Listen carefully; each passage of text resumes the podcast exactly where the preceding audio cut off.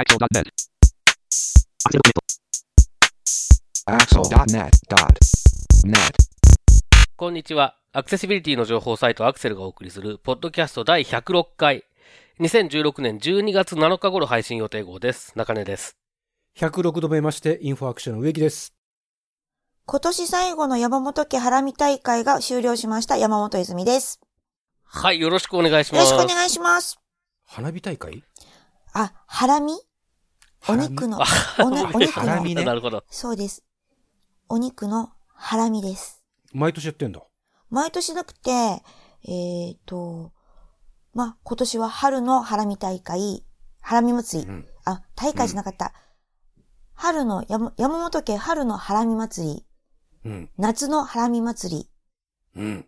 秋のハラミ祭り、うん。冬のハラミ祭りは先月あって、うん。本日、今年最後のハラミ祭りを開催されました。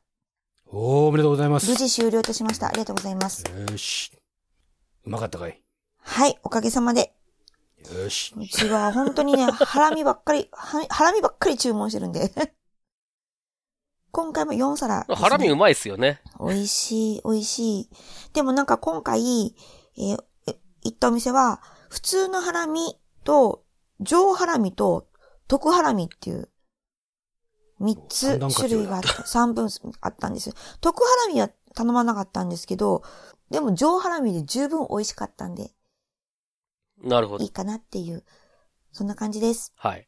あそんな話よりも、えー、本日、本日、えー、12月の7日です。はい。ウィキペディアによると、東京タワーのプレ公開が開始した、えー1958年、昭和33年の東京タワー営業開始は12月23日なんだけども、えーちょっと前の今日の12月の7日が公開開始、プレオープンの日だったんですって。おー。はえーですよね。ということで、まあ、中根さん、植木さん、東京タワーといえば、のお話、お願いします。張り切って、どうぞ 東京タワーは僕、多分3回か4回ぐらいしか行ったことないですけど、うん。あの、大展望台にさ、あの、えっ、と、床がガラスになってる川じゃないですか。あああります、あります。あれ、まあ、僕は全然、あの、視覚的なインパクトがないので、怖くもなんともないんですけど、はい。結構、あの、一緒に行ってる人を、あの、ガラスのところにふって押すと、すげえ怒られますね。なるほど。あれは何なんでしょうね。ガラスなのに。でもわかります。まあでもあれ、ガラスの上になんか、鉄の、あれがはありますよね、なんか。あのもちろんあの網、網網みたいなはい、はいの。あの、ついてそうです。ねあの、強化ガラスですね。うん。はい。ですです。そう。まあ、ななので、あの、一緒に行った人をその上に、あの、乗せて、押し合って、押し合って。ええ、あの、面白、面白がろうと思うと大体怒られるっていう、そういう感じですね。なるほど。それはそれは。へえ。エレベーターとかっていうのは、すごい結構やっぱわかるもんですか？上に上がってるなと、すごい、あの、G がかかって上の方、めっちゃ上に行っているとかっていうのがわかるんですか？まあまあそうですね。ただ、あの、エレベーターって面白くって、はいあのーこう、なんていうのかな。エレベーターって、こう、お速度がだんだん最後の方、ゆっくりになるでしょ？はい、えーなります、ね。と止まるときはい。で、あれって、目を閉じてると、えーっと、わーって上に上がって少し下がったように感じるんですよね。へえ。あ、でもなんか。だから僕はうんちっちゃい頃はずっとエレベーターっていうのは、あの、行き過ぎて少し戻って調整するんだと思ってました。ほ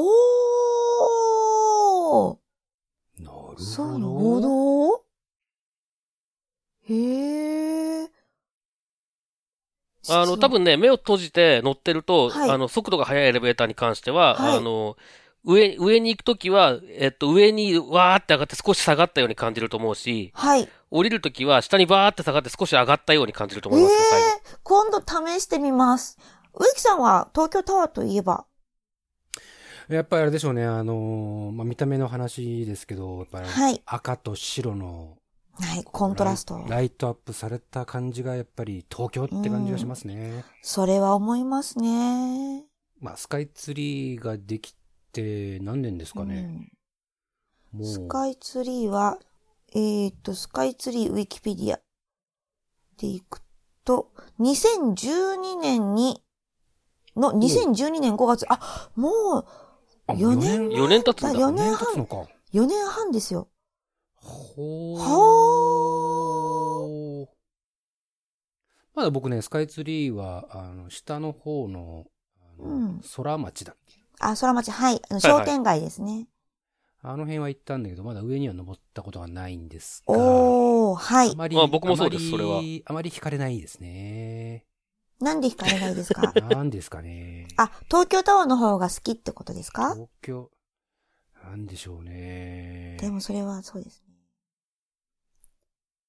スカイツリーより、普より？通に、に？東京タワーが好き。好きはい。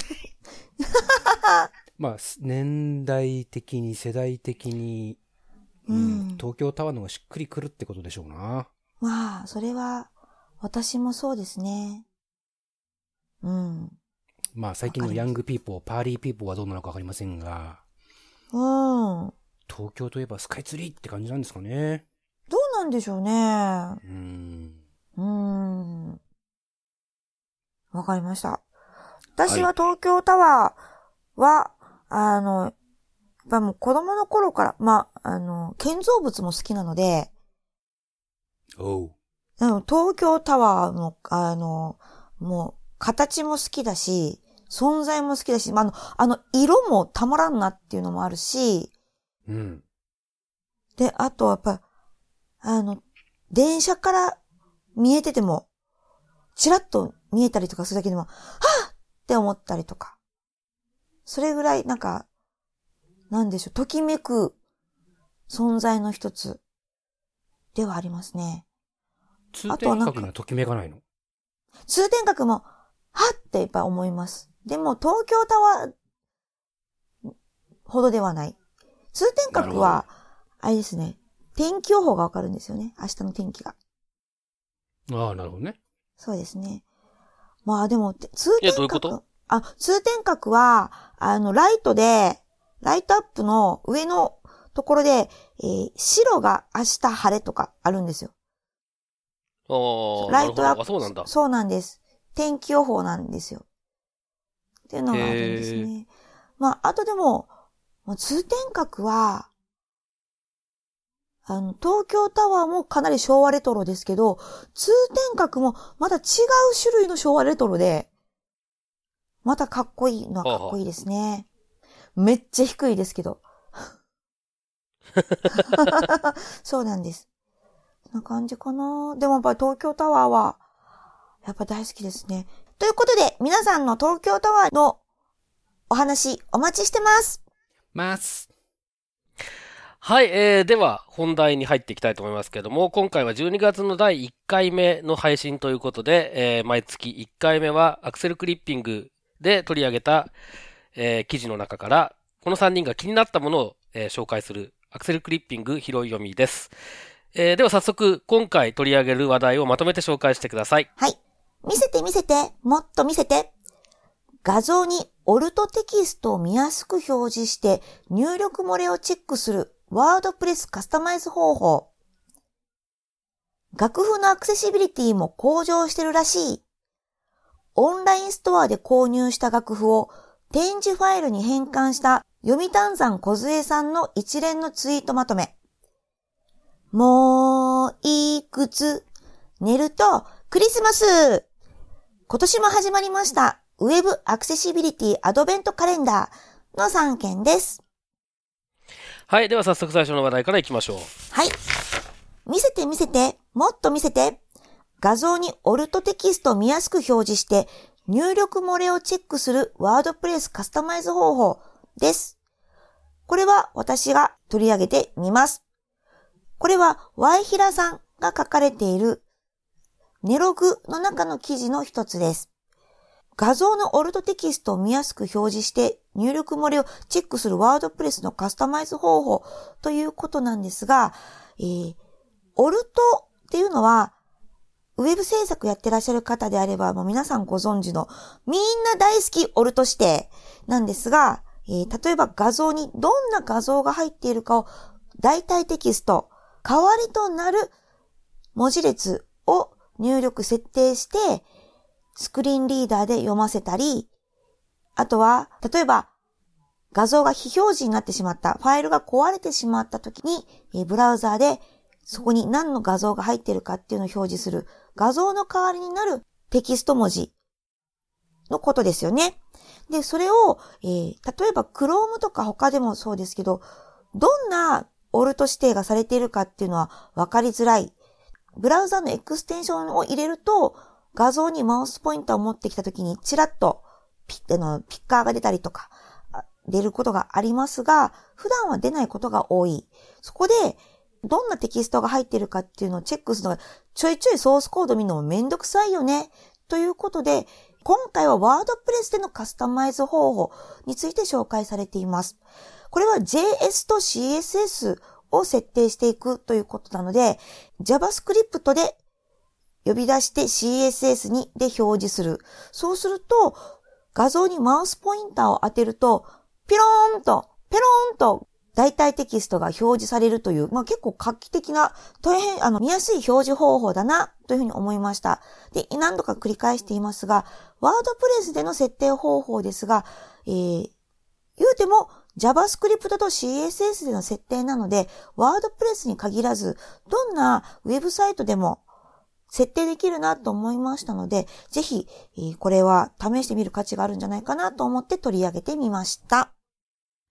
ということで、中根さん、何度かこのアクセルでも取り上げられてます、取り上げてますが、オルトの指定について最近思うこととか気づいたこととかってあります？最近思うこと。この、だってまあ、だってもう、最近思うこと。今回のこの記事はまあ、それは、あの、いい方法、あの、こういう指定をすると、あの、どんなオルトが入ってるかも、誰でもわかりやすくて見やすくなるからいいよねっていうだけなので、どちらかというと、オルトの、中根さんの最近の気になったオルトとか、最近のオルト事情とか、っていうのを、もしあれば教えていただけたらなと思って。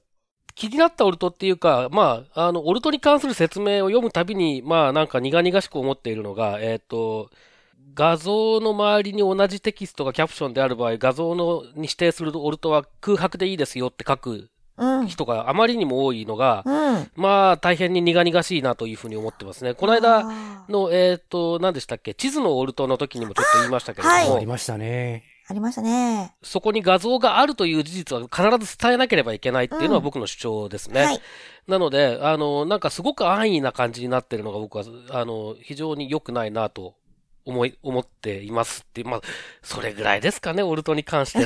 最近っていうか、ここ、ここ8年ぐらい思ってることっていうと。そうですね。まあ、あとはその、最近、キャプションをつけるのが結構増えてきたなっていうのはありますよね。あまあ確かに昔に比べてキャプション的なものをそのオルトじゃなくて、えっと画像のそばにテキストで書くっていうケースがもしかしたら増えてるかもしれないですね。なんか最近すごい多いなと思って、フィギュアとかもあるからかな。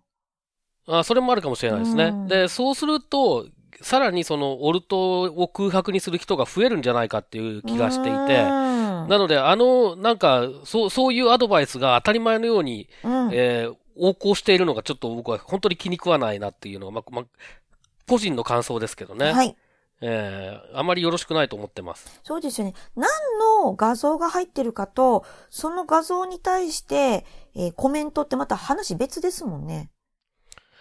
そうですね。で、まあ、あの、確かに、すごく単純な、あの、ことしか書いてないキャプションの場合だとダブる可能性はあるんですけれども、うん、とにかくそこに画像があるっていう事実は必ず伝えなきゃいけないと思っているので、はい、意味がある画像だったら。そうですよね。だからやっぱりね、あの、オルト空白にしていいのっていうのは基本的にはもう、あの、本当に、なんていうんですかね、例えば、えー、昔で言うスペーサーとか、うん。ああいうこう、意味のない。懐かしいですね。スペーサー懐かしい。スパイサー自負めっちゃ使ってお世話になりました。ああいうこう、なんていうんですかね、その、コンテンツとして意味のないものに関しては空白が正しいと思うんですね。うんうんだけど、そうじゃなくて、何かしら意味がある、えー情報として意味があるものに関してはう、ん。必ず何かしら入れなきゃいけないというふうに僕は思ってますね。はあ。ありがとうございます。植木さん、まあ、オルト事情もそうですし、今回の、オルト事情もそうですし、まあ、今回のこの、あの、見ました？その、マウスポインター置いたらペローンって出てくるやつ。これって、はい。実際に公開した後もこういう感じで出てくるの？ん？公開した後？えっとですねこれはワードプレス、うん、そうです、そうです。ワードプレスにログインしている状態の時だけ、これが出てくるようにする設定の仕方っていうのも書いてあるんですね。ああ、なるほど。つまり、ワードプレスにログインしている時っていうのはどういうことかっていうと、うんえー記事を書く人が、えーワードプレスにに、はい入ってるって状態ですねだからその時は、えー記事を書く人は、えーこれを確認できるけど、ログインしてない一般のユーザーが読んでる時にはこれが出てこないっていう設定もできますよっていう、そういう紹介の仕方をしてますね。なるほど、なるほど。なので、あの、普通に公開、あの、まるっと公開することもできるよと。いうことですよね。あ、そうです。あの、はいもちろんしたければ、あの、ログインしてない状態の人にも、あの、これが出てくるように設定することもでき、はいもちろんできる。そうですなるほどね。うん、うん、うん。まあ、その辺の使い分けができるっていうのはいいですね。うん。うん、うん。そうですね。そこの、あの、どういうふうにすれば、その、そこの出し分けができるかっていう、その、て、うんえっと、ワードプレスのテーマのカスタマイズの仕方も、ちゃんと詳しくコードが紹介されてますうーね。ん。なるほど。確かにこうやってマウスポインターを置くだけで確認できるっていうのは特にページを作ってる時には非常に効率よく作業ができそうな気がしますね。そうですよねうん、うん、うん。なるほど。あのー確かに、その、そのエクステンション、Chrome とか Firefox のエクステンション入れたら、ちっちゃいね、チップみたいな黄色いやつが出たりとかしますけど、それよりもずっと見えてるからいいですよね。あの、おそらくその、エクステンションとかアドオンとかを使うよりもいうん。いところっていうのは、えっと、管理者としてログインしてる時だけ見えるっていう部分で、うんうん、そうですね。あの、一般のユーザーにどう見えるかっていうのを確認するためにはアドオンを無効にしなきゃいけないとか、そういううんことは必要ないっていうところがうん結構ポイントだと僕は思いますね、この記事は。続きまして、楽譜のアクセシビリティも向上してるらしい。オンラインストアで購入した楽譜を展示ファイルに変換した読谷山小杖さんの一連のツイートまとめということで中根さんお願いします。はい、えっと、これはですね、まあ、トゥギャッターをしょうの、まあ、まとめを紹介してるんですけど、まとめたのは僕です。で、えそうなんですね。と、はい、これは非常に、非常に、あの、印象的というか、いい話だなと思ったので、はい。えー紹介してみたんですけれども、まあ、あのー内容すごく、えーかいつまんで言うと、PDF で販売されている、えー楽譜ですね。はい。これを、あるサイトに行ってアップロードすると、うん。これをまあ、ミューズスコアという、うんえーまあ、これは楽譜を作るための、えーまあ、印刷したりとか、うんうんえーそういうことも含めて、えーできるソフトがあるんですけども、それの、えー形式、それで扱える形式に変換することができると。で、それをまあミューズスコアで読み込んで、今度ミュージック XML っていう、まあ、あの、音楽用のその楽譜を記述するために特化した XML が、まあ一応決まってあるんですけれども、この形式で書き出すことができると。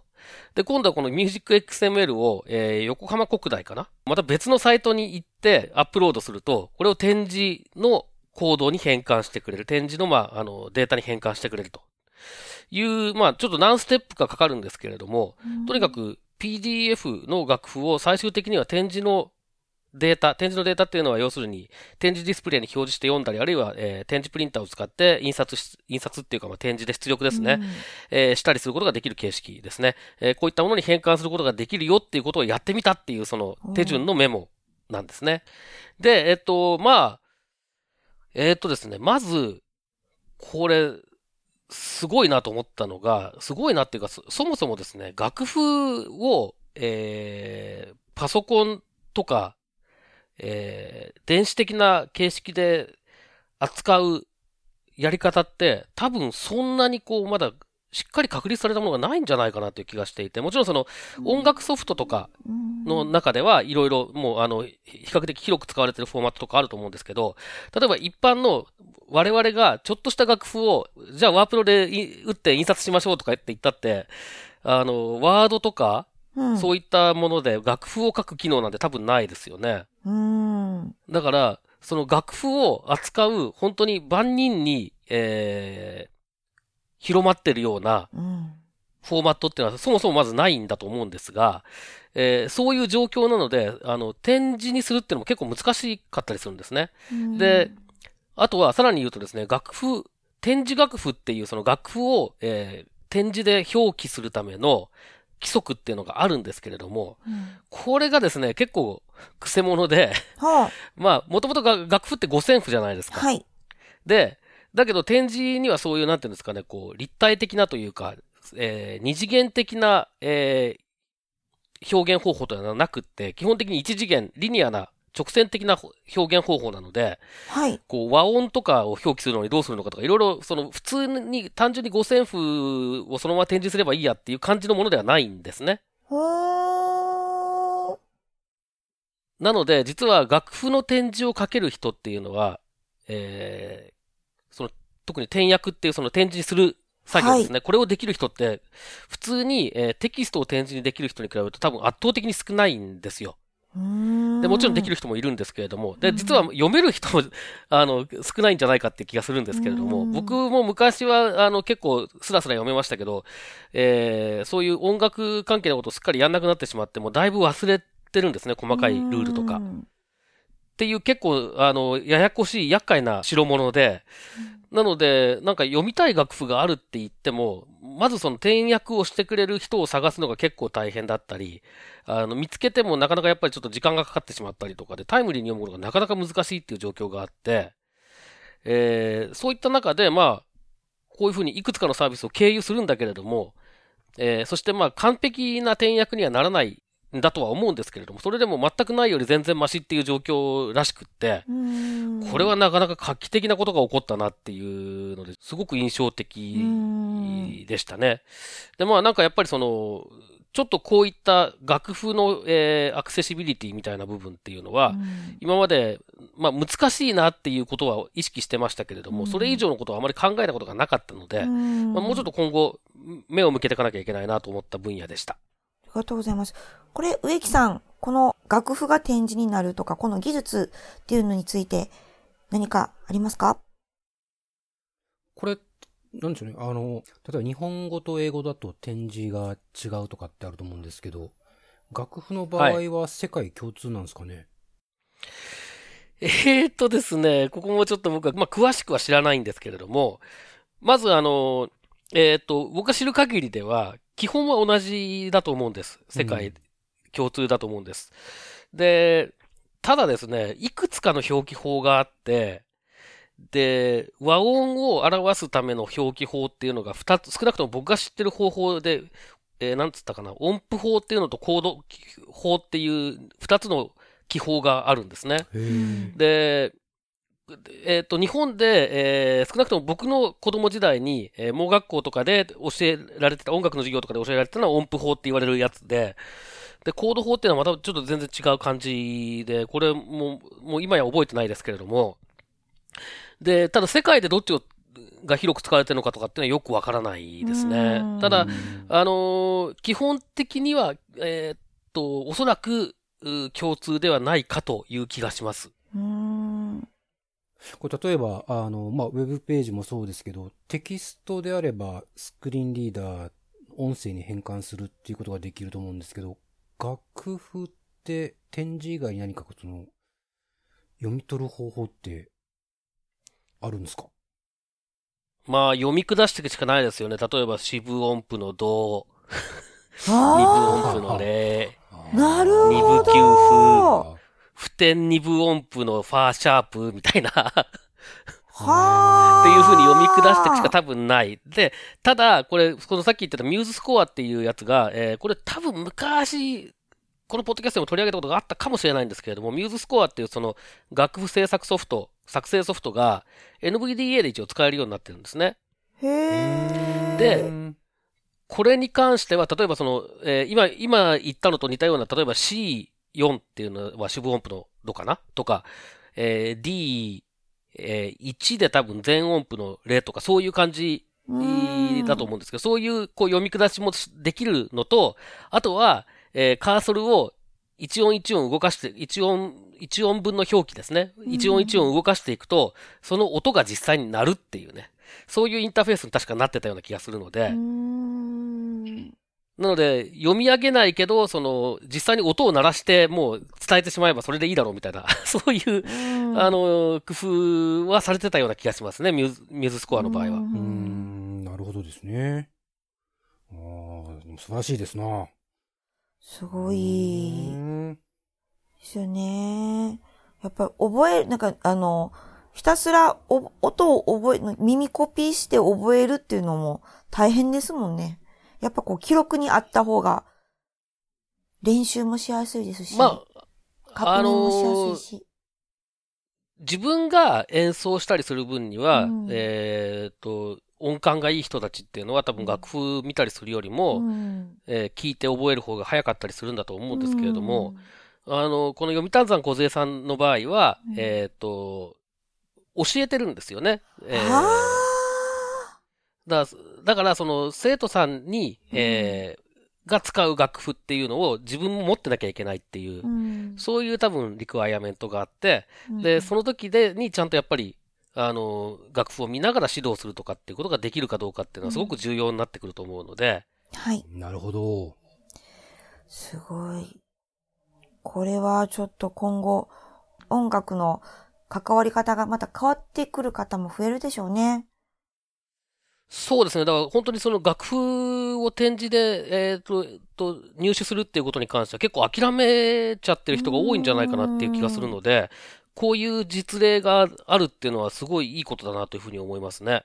続きまして、もう、いくつ、寝ると、クリスマス今年も始まりました、ウェブアクセシビリティアドベントカレンダー。植木さん、お願いします。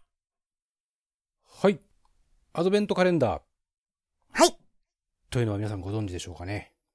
わからないです。さあ、そう言ってる僕もよくわかってないので今調べてますよ。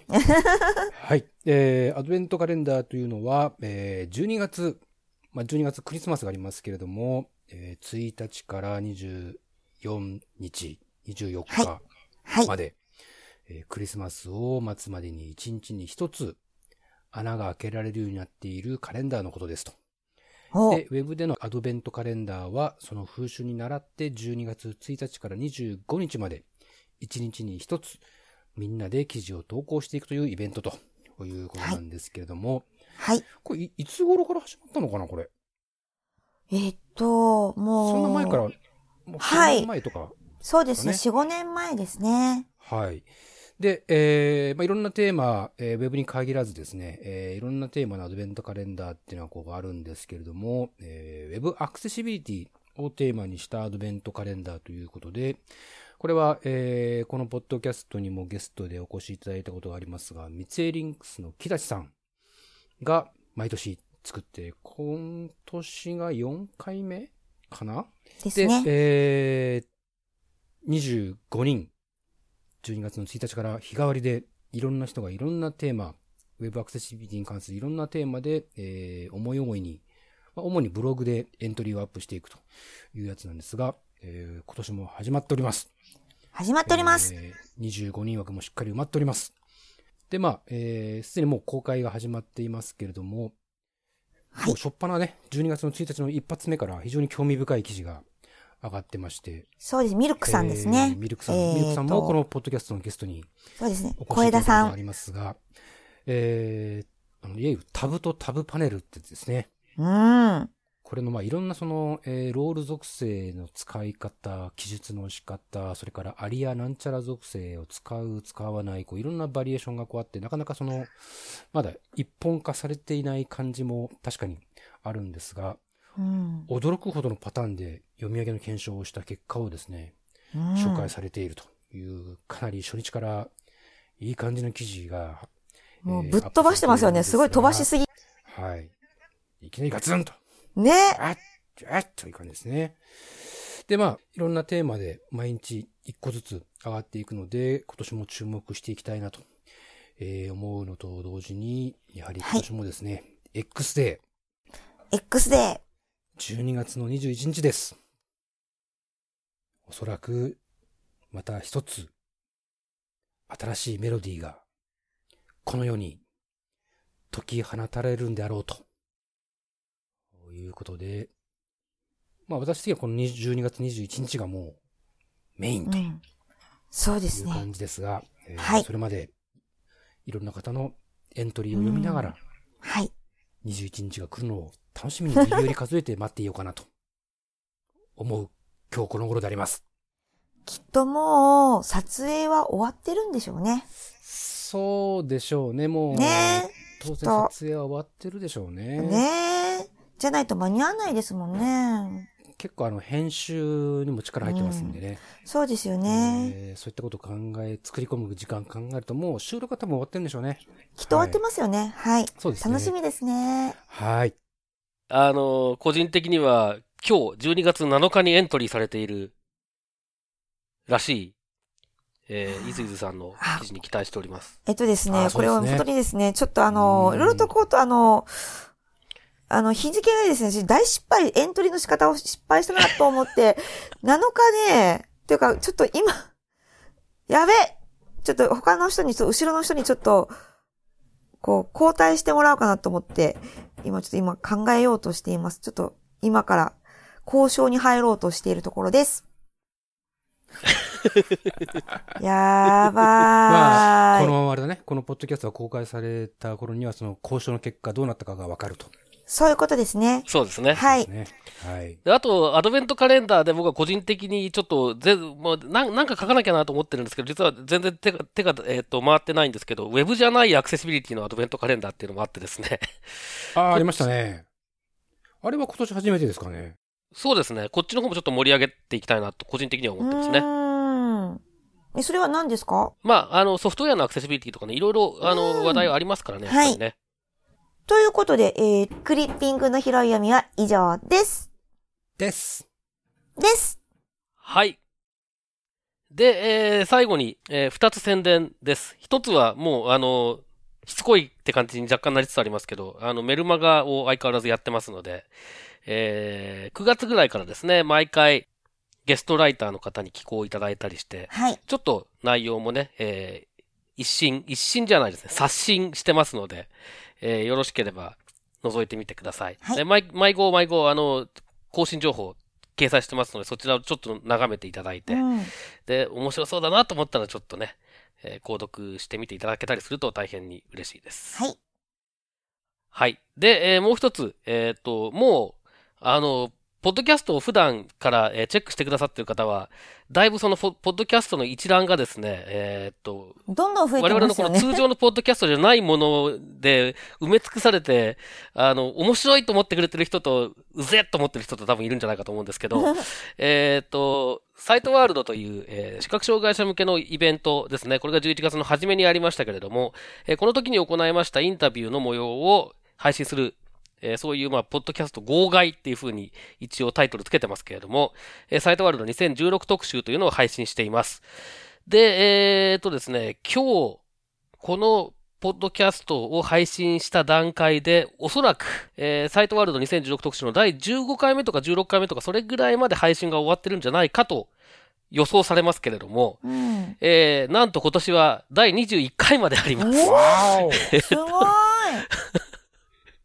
えーっとですね、全部で19社の方にインタビューに応じていただいて、で、あの、去年とかね、もうちょっと少なかったんで、2日に1本ぐらいのペースで全然余裕だったんですけど、今年もう毎日出さないと、うん。えっ、と、年内に終わんないんじゃないかっていう不安に駆り立てられてですね、あの、毎日毎日なんかあの、あの、若干脅迫観念みたいなものを感じつつ、こう、えーえーと、頑張って配信してます。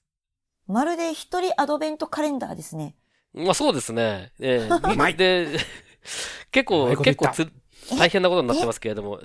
でもあの、えっ、とね、かなり面白いものもありますので、まああんまり自画自賛するのもなんだかとは思うんですけど、かなり面白いものもあります。うん。えっ、と、えーすでに配信が終わっているところで言うと、第5回の QD レーザーさんっていう、これは、うん。えーレーザープロジェクターを使って網膜に、うん。えー情報を投影するというですね、えーうん。デバイスなんですけれども、を、の、を、まあ、手掛けてらっしゃるところなんですけれども、こういった、うん。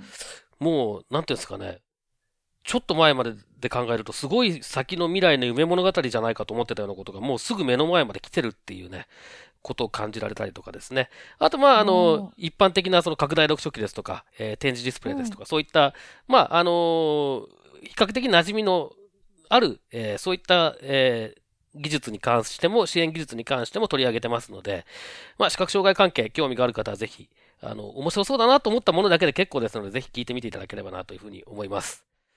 はい。で、あの、聞いていただいて、ぜひね、えーご感想等あれば、えー聞かせていただけると、あの非常に嬉しいです。ということで、よろしくお願いします。お待ちしてます。ますということで、本日のポッドキャストは以上です。はい、どうもありがとうございました。また次回です。まったねー。さようなまら。たねあれ、今回フレーズがないや。このポッドキャストへの皆さんからのご意見、ご感想を Twitter、Facebook、サイト上のコメント欄、そしてメールで受け付けています。メールアドレスは feedback.axel.net feedback.axel.net です。なお、いただいたコメントなどをポッドキャストの中でご紹介する場合があります。それではまた次回。えっ、と、頑張って配信してます。まるで一人アドベントカレンダーですね。まあそうですね。えーうまいで、結構、結構つ 大変なことになってますけれども、